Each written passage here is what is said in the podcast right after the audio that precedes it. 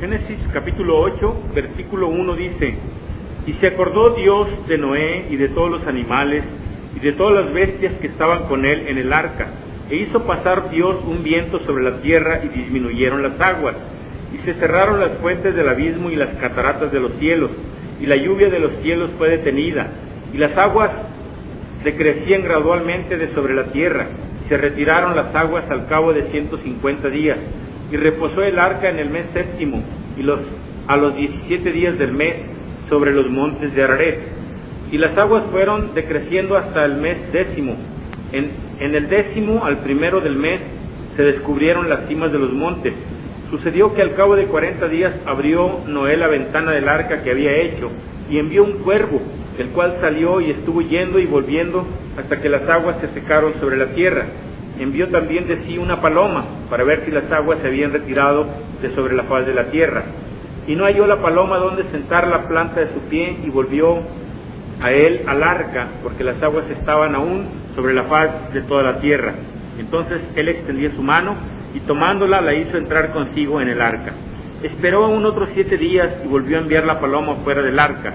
Y la paloma volvió a él a la hora de la tarde, y aquí que traía una hoja de olivo en el pico. Y entendió Noé que las aguas se habían retirado de sobre la tierra. Y esperó aún otros siete días y envió la paloma, la cual no volvió ya más a él.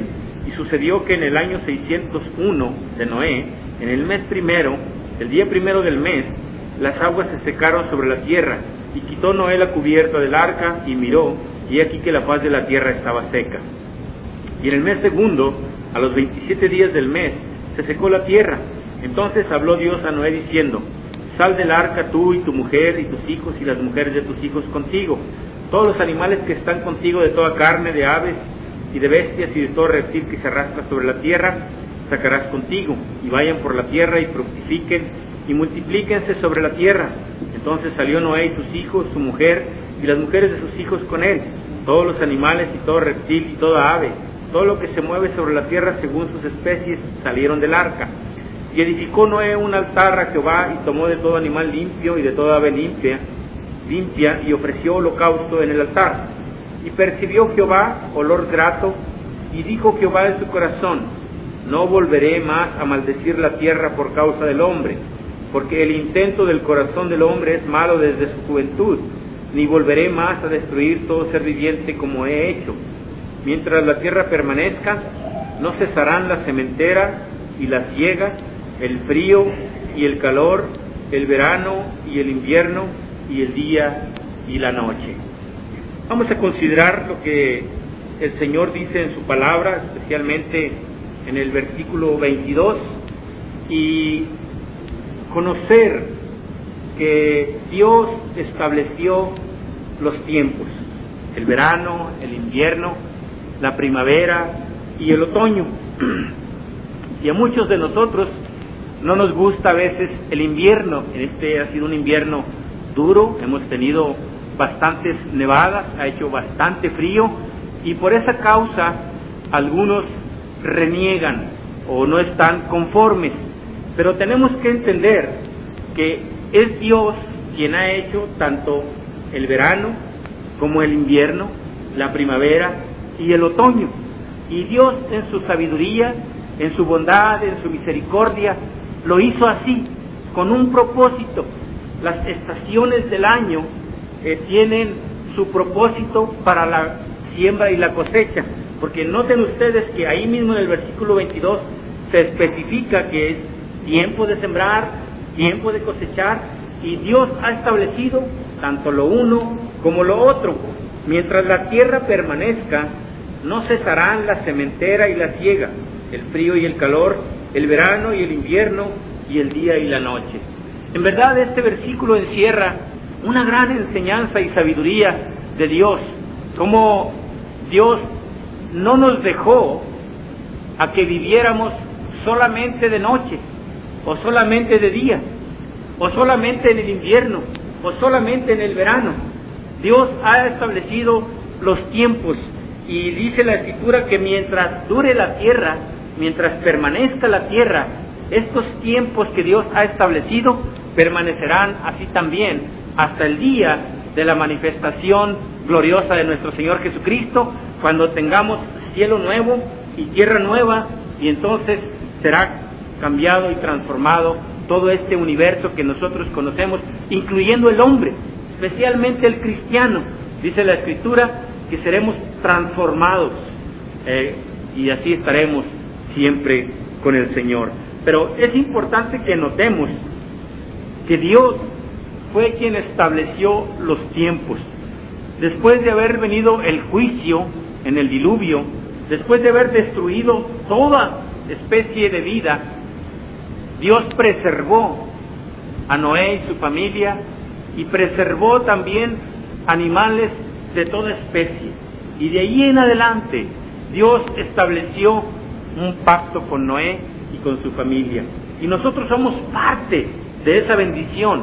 Pero hay cosas importantes que nosotros debemos de notar aquí en este momento, porque muestran cómo Dios ha sido bueno, ha sido misericordioso, ha sido paciente, aun cuando ha tenido que traer su juicio y su ira sobre el hombre, sobre la creación, por causa del pecado.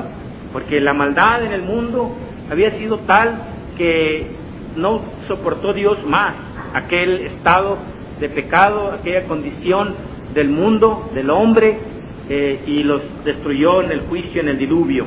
Pero una vez más vemos el poder de Dios obrando y estableciendo por el poder de su palabra los tiempos y las sazones, el día y la noche, el verano y el invierno, todas las cosas están en las manos de Dios.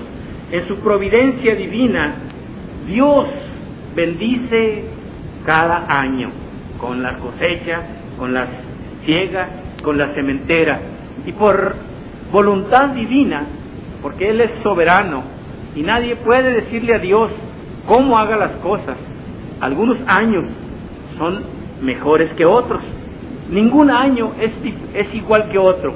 Siempre vemos una diferencia en las cosechas, en los tiempos, en el verano, en el invierno, y así le ha placido a Dios hacerlo. Todo esto no es obra de la casualidad, es la voluntad de Dios que se manifiesta en la creación, y si Dios manifiesta su voluntad en la creación, Dios lo hace también en nuestras vidas, en la vida de cada persona, de cada ser humano. Las cosas no suceden por casualidad, por la suerte. Es Dios quien lo determina, es Dios quien lo ordena. No es por casualidad que, existe el día y la noche, eh, el sol y la luna, el verano y el invierno. Fue Dios quien estableció estos tiempos, sus límites, y en su providencia Él ordena y sustenta todas las cosas. Y dice aquí la Escritura que estos tiempos que Dios ha establecido permanecerán así mientras dure esta economía, esta tierra. Cuando ya el Señor manifieste, se manifieste en su segunda venida, entonces todo será cambiado, será transformado. Pero mientras tenemos que reconocer la mano de Dios, la intervención divina en todas estas cosas que nosotros conocemos como las estaciones del año y el día y la noche, que Dios ha establecido y como un, un pacto con, con Noé, Dios juró que no volvería a destruir la tierra por agua. Y esto lo tenemos por seguro, porque es Dios quien lo ha determinado. Además, tenemos que reconocer que todo lo que Dios ha hecho, todo lo que Dios ha creado, es para nuestro bien y es para la gloria de Dios.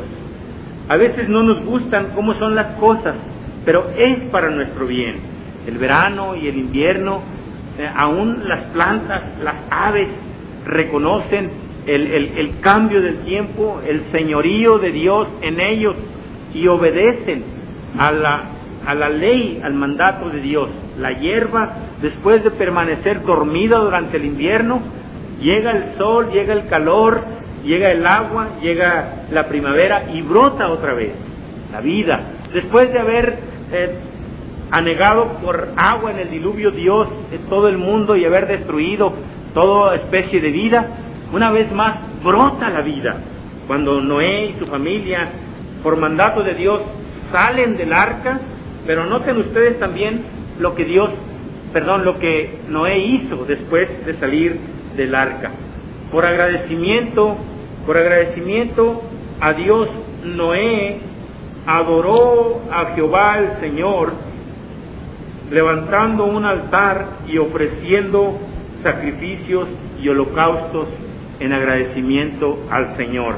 Y dice que Él ofreció de todos los seres limpios, de todo animal limpio y de toda ave limpia, ofreció sacrificio, holocausto a Dios. Y esto agradó al Señor. Estas ofrendas y sacrificios subieron como un olor grato, como un olor fragante a la presencia de Dios. Y aquí hay algo también que nosotros debemos aprender. De todo animal limpio y ave limpia, Noé metió en el arca siete parejas de cada uno. Y de los animales inmundos, solamente una pareja de cada uno según su especie, para preservar eh, las especies. Pero noten ustedes que, imagínense ustedes, de los cientos y miles y miles y miles de millones de animales y aves que había en el mundo, tanto en la tierra como en el aire como en el mar. Solamente siete parejas de cada uno. Eran poquitas en comparación con todas las especies que murieron. Pero con todo y eso, Noé no se puso a escatimar, sino que tomó de aquellos animales y los ofreció en sacrificio. Pudiéramos pensar, pues Noé, ¿por qué hiciste eso? Mira, eran tan poquitos y todavía así los ofreces a Dios en sacrificio. Esto nos muestra a nosotros la gratitud que había en el corazón de Noé por la bondad de Dios. El tema de nuestra predicación en esta mañana es la bondad de Dios para con Noé y para con toda su descendencia. Dios mostró su bondad para con ellos y lo ratifica también para con nosotros y lo muestra cada año cuando Dios nos bendice con la cosecha. Vemos que hay años abundantes y vemos que también hay años de escasez. Y todo esto es por la voluntad de Dios. Cada periodo de, cosecha es una muestra de la bondad y la bendición de Dios para nuestras vidas. Pero vamos a ver que hay años eh, que Dios ha bendecido de una manera especial, en su providencia especial, Dios ha bendecido y honrado a aquellos que lo honran a Él, aquellas familias, aquellas personas, aquel pueblo que guardó los mandatos de Dios, Dios también los bendijo a ellos abundantemente. Todo lo que tenemos nosotros, todo lo que somos, incluyendo el gozo y la esperanza y la felicidad que tenemos, nos ha sido dada por Dios. Dios nos lo da por su bondad, por su misericordia, igual que la cosecha que tenemos. ¿Cómo pudiéramos cosechar si no hubiera agua, si Dios no nos bendijera con, con el calor del sol, con la luz del sol, con el aire y todo lo que se necesita para sustentar la vida animal, la vida vegetal y todo lo que sembramos. El milagro de sembrar aquella semilla y ver que nace una nueva planta y, produce bastante grano, bastante fruto, bastante alimento, es por su bondad. Y eso debe ser una muestra para nosotros de la bondad de Dios, como Él nos bendice y nosotros tenemos que reconocer que todo lo que somos, todo lo que tenemos, nos ha sido dado por Dios. La vida, la felicidad, el gozo, la esperanza que nos ha sido dada por Dios.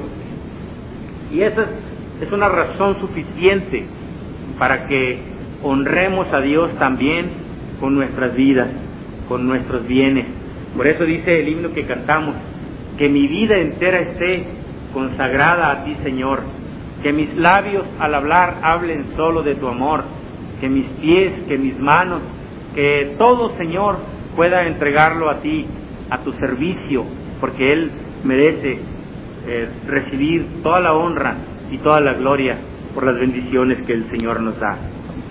Noten entonces ustedes la bondad de Dios al preservar la especie, no solamente de los animales y las aves, pero los hombres también. Aquella familia, Noé y sus hijos con sus mujeres, fueron guardados por Dios y para preservar la vida humana.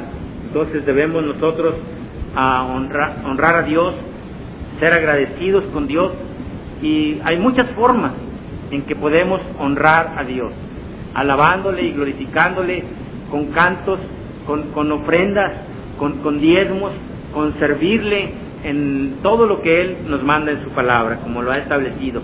Y vemos nosotros un ejemplo en lo que Noé hizo.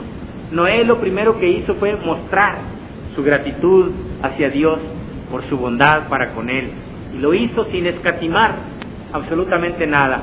Aún de lo único que tenía, lo poquito que tenía, él lo ofreció al Señor. Eh, ¿qué, es lo que pide el Señor de nosotros? ¿Dinero acaso? ¿Buenas obras? ¿Portarnos bien? Eh, ¿Ser buenos hijos? ¿Ser buenos estudiantes? ¿Ser buenos padres? ¿Ser buenos trabajadores? Pues todo esto es necesario, pero el Señor pide de nosotros nuestro corazón. El Señor eh, cambia el corazón del hombre. Dios mora en el corazón, en el interior, en el ser interior del hombre, para mostrar su poder y su bondad en nosotros. Eh, eh, el cuerpo de la persona del creyente es templo del Espíritu Santo, morada del Espíritu Santo. Dios no habita en templos hechos por manos de hombres. Él pide nuestra vida, nuestro corazón, y lo hace con, porque le pertenece, con justa razón. Así que debemos aprender a honrar a Dios y ser agradecidos con Él. Tenemos una responsabilidad para con Dios, porque Él ha sido bueno con nosotros. Somos responsables delante de Dios y por esa responsabilidad debemos alabar a Dios todos los días de nuestra vida. Vemos en la, Biblia ejemplos de la creación misma que alaba a Dios, de las cosas creadas que le obedecen, le sirven, los ángeles mismos que fueron creados por Dios, le sirven de noche y día, le, le alaban, le adoran sin cansancio y sin fatiga. Y todo ser humano, creyente o no, debe adorar a Dios. Es responsabilidad del hombre adorar a Dios porque Él ha sido bueno para con nosotros. Como creyentes tenemos una responsabilidad mayor porque el Señor no solamente nos sustenta, pero Él nos ha salvado y ha perdonado nuestros pecados. ¿Cómo podemos nosotros mostrar esa responsabilidad, esa alabanza, esa adoración a Dios. La Biblia dice que cada creyente es una carta leída por los hombres. Debemos ser un testimonio a nuestros familiares, a nuestros vecinos, que ellos puedan ver la gratitud que hay en nosotros hacia Dios por la bendición, las bendiciones especiales que Él nos ha dado a nosotros como hijos suyos. Es muy fácil decir que nosotros somos cristianos y mostrar una piedad delante de Dios, pero una forma de ser responsables, de mostrar nuestra responsabilidad hacia Dios por su bondad, es siendo testigos a los que nos rodean. Ese es el propósito de Dios. Así como Dios mostró un propósito en los tiempos del verano, del, del invierno, del, de sembrar y cosechar, eh, Dios también tiene un propósito al salvarnos, que seamos testigos, testimonio a otros. Eso es lo que la Biblia menciona muchas veces. Me seréis testigos, dice el Señor, en Judea, en Jerusalén, en Samaria y hasta lo último de la tierra. Esta es una forma de mostrar nuestra responsabilidad a Dios, siendo testimonio a los que nos rodean buscando el bienestar de ellos y de esa manera estamos honrando a Dios. Que la bondad de Dios debe guiarnos también al arrepentimiento, a reconocer que el hombre necesita arrepentirse para con Dios y estar en armonía con Él, ser reconciliado con Dios. Dios ha sido bueno con nosotros. Vamos a ver un pasaje en la Escritura, al final de la Biblia, tenemos el libro de Santiago, en el capítulo 1, casi, casi al final de la Biblia, está después de Hebreos, Santiago en el capítulo 1, versículo 17, aquí el apóstol nos muestra, nos enseña cómo todo lo bueno, todo lo que tenemos, todo lo que somos, nos ha sido dado por Dios, porque Dios es bueno. Dice Santiago en el capítulo 1, versículo 17. Casi al final de la Biblia le van a encontrar este libro. Y noten ustedes en el capítulo 1, versículo 17 que dice, Toda buena dádiva y todo don perfecto desciende de lo alto, del Padre de las Luces, en el cual no hay mudanza ni sombra de variación. Él, de su voluntad, nos hizo nacer por la palabra de, verdad para que seamos primicias de sus criaturas. El apóstol está mostrando, enseñando, reconociendo que todo lo bueno que existe en el mundo, que todo lo que tenemos nos ha sido dado por Dios, que solamente de lo alto, de la mano de Dios, de la presencia del Padre, desciende toda buena dádiva y todo don perfecto. Y podemos nosotros eh, aumentar la lista y hablar de la paciencia de Dios para con nosotros, de su cuidado, de su protección, de su provisión divina día con día. Por eso podemos orar cada día y, dar gracias a Dios por el pan nuestro de cada día. Si ustedes aprenden y leen el, el Padre Nuestro en Mateo capítulo 6, empezando en el versículo 9, noten ustedes cómo parte de la oración dice, danos el pan nuestro de cada día. Cada día debemos orar a Dios, cada día debemos agradecer a Dios por sus bondades, por sus misericordias, cada día, sea en la mañana, sea a mediodía, sea en la noche, sea a la hora que sea, pero debemos eh, aprender a agradecer a Dios por sus bondades y sus misericordias. Que la bondad de Dios nos guíe al arrepentimiento, al agradecimiento hacia Dios, hacia reconocerle a Él que Él es el único que es bueno y de su mano proviene toda buena dádiva y todo don perfecto. También la bondad de Dios debe aumentar nuestra bondad hacia nuestro prójimo. El primer y más grande mandamiento en la Escritura es amar a Dios sobre todas las cosas, con toda nuestra mente, con toda nuestra fuerza, con toda nuestra alma. Y noten ustedes que continúa diciendo, y a vuestro prójimo como a nosotros. El amar a Dios con toda nuestra fuerza, el servir a Dios, también debe guiarnos a que nuestro amor hacia el prójimo aumente. La bondad de Dios debe guiarnos a que ese amor a nuestro prójimo no permanezca en una sola categoría, pero que aumente también.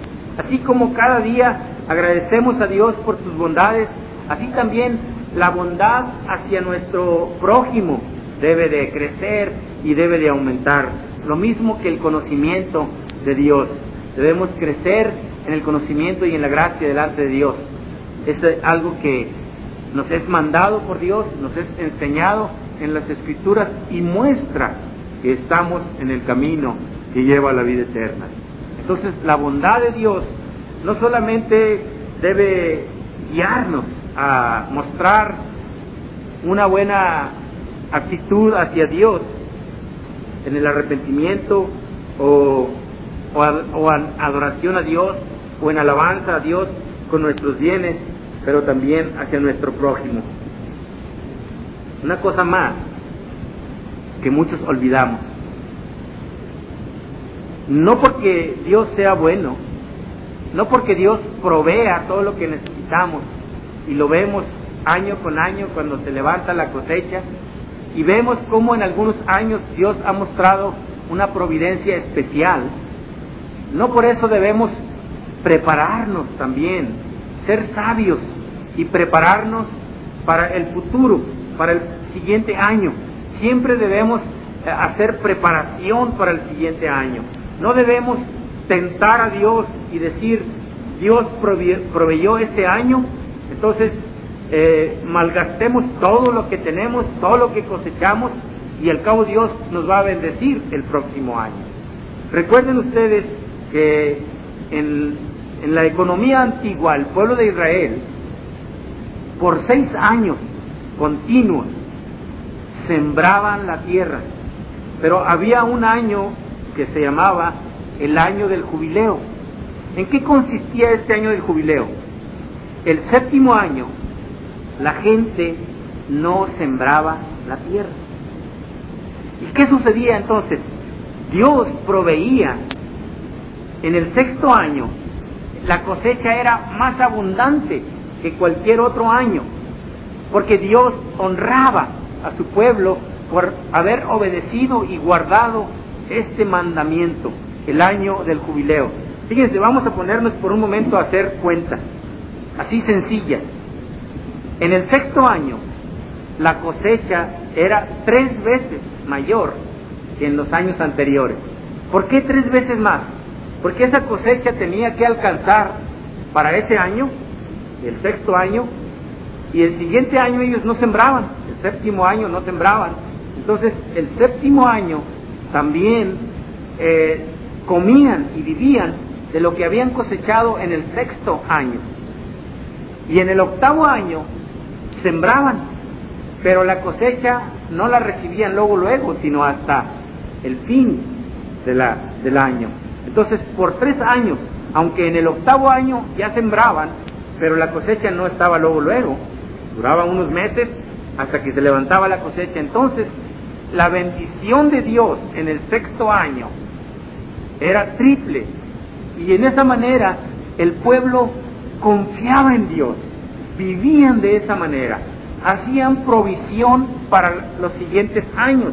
Ellos sabían que el siguiente año no iban a sembrar y que en el octavo año no iban a tener grano hasta el final de la cosecha. Entonces, la bondad de Dios debe guiarnos también a proveer para el próximo año, para los años por venir. No es eh, ningún mal ahorrar, debemos aprender a proveer, a hacer provisión para los, meses venideros, para los años venideros y para los años que vienen en nuestra ancianidad. Es algo que Dios nos ha enseñado también. ¿Recuerdan cuando hubo hambre sobre toda la tierra y solamente en Israel había, perdón, solamente en Egipto, solamente en Egipto había granos y Dios había enviado allí, de su providencia divina, a José. ¿Recuerdan toda esta historia? Todo lo que sucedió en la vida de José y fue a dar allí a Egipto y fue llevado preso y cómo el Señor lo levantó sobre el pueblo y le dio sabiduría para que almacenaran los granos en los años de abundancia y levantaron bodegas muy grandes almacenaron el grano para los años de escasez y solamente ellos tenían alimento en toda la tierra, en todo el mundo. Y solamente los graneros se abrían por el mandato de José. José fue el segundo hombre en el orden después del rey. Nadie compraba ni vendía, no tenían para vender, pero nadie podía comprar sin el permiso y el mandato de José. Vean cómo Dios en su providencia divina, obra todas las cosas para nuestro bien y para la gloria de Él. Entonces, la bondad de Dios debe llevarnos a cumplir con nuestra responsabilidad en alabar a Dios con todo lo que tenemos, con nuestros bienes, con nuestras vidas, con nuestro corazón. también debe guiarnos la bondad de Dios al arrepentimiento, a aumentar nuestra bondad hacia nuestro prójimo, pero también a hacer provisión para el futuro, especialmente en el área espiritual. En el Antiguo Testamento el profeta Amós advirtió al pueblo y les dijo, prepárense para venir al encuentro de su Dios. La vida espiritual requiere una preparación. Eh, lo vemos en las escrituras, lo vemos en la ley de Dios, lo vemos en los diez mandamientos, cómo el Señor nos manda hacer provisión, prepararnos eh, espiritualmente, especialmente eh, sabiendo que el Señor nos llamará a cuentas, que el Señor viene por nosotros, por sus hijos, por su pueblo. Entonces, consideremos lo que está alrededor nuestro, cómo Dios lo ha ordenado y lo ha establecido, y que podamos ver, que Dios nos dé ojos para ver su bondad y así tomar nuestra responsabilidad en honrar a Dios, alabándole y también con nuestras propias vidas. Vamos a ver un pasaje en el, en el Salmo 75, Salmo 75, el primer versículo, dice el salmista, podemos prácticamente repetir y repetir las primeras frases. Noten cómo dos veces dice el salmista, gracias te damos, oh Dios, gracias te damos, pues cercano está tu nombre, los hombres cuentan tus maravillas, al tiempo que señalaré yo juzgaré rectamente, se, arruinaban la tierra y sus moradores, yo sostengo sus columnas, dije a los insensatos, no os infatuéis y a los impíos no os enorgullezcáis, no hagáis alarde de vuestro poder, no habléis con cerviz erguida. Vean lo que dice el salmista, por una razón, dos veces menciona, gracias te damos, oh Dios, gracias te damos, oh Dios. Y podemos repetir esta frase, pero no solamente de labios, sino que salga también de nuestro corazón y ser agradecidos con el Señor. No nacimos siendo agradecidos. No hay un libro, un manual, aquí en la tierra, humanamente hablando, que nos muestre ciertos pasos que hagamos para mostrar el agradecimiento hacia Dios. Es algo que Dios obra en nuestras vidas, nos enseña el Señor. Y vemos ejemplos en la Biblia de hombres y mujeres, pueblos enteros que mostraron su agradecimiento a Dios aún con lo poquito que tenían o prácticamente de la nada. Vemos ejemplos grandiosos en las escrituras de agradecimiento hacia Dios por tantas y tantas bendiciones que el Señor les da. Yo creo que nosotros en este tiempo, en esta generación, debemos conocer la historia de la humanidad, que es la historia de Dios, porque la creación y el mundo, todo es la historia de Dios, lo que Dios ha hecho en todos los tiempos, en todas las edades, y podemos darnos cuenta que por su amor, por su misericordia y por su paciencia estamos nosotros aquí. Generaciones tras generaciones. Vemos cómo Dios destruyó pueblos enteros, generaciones completas que fueron destruidas. No disfrutaron de la bondad de Dios ni de la presencia de Dios. Y nosotros tenemos e, ese, ese beneficio de Dios, que podemos ver y contar sus maravillas. Debemos aprender a ser agradecidos y especialmente buscar a Dios en salvación, aquellos que no son salvos, porque no hay salvación fuera de Él.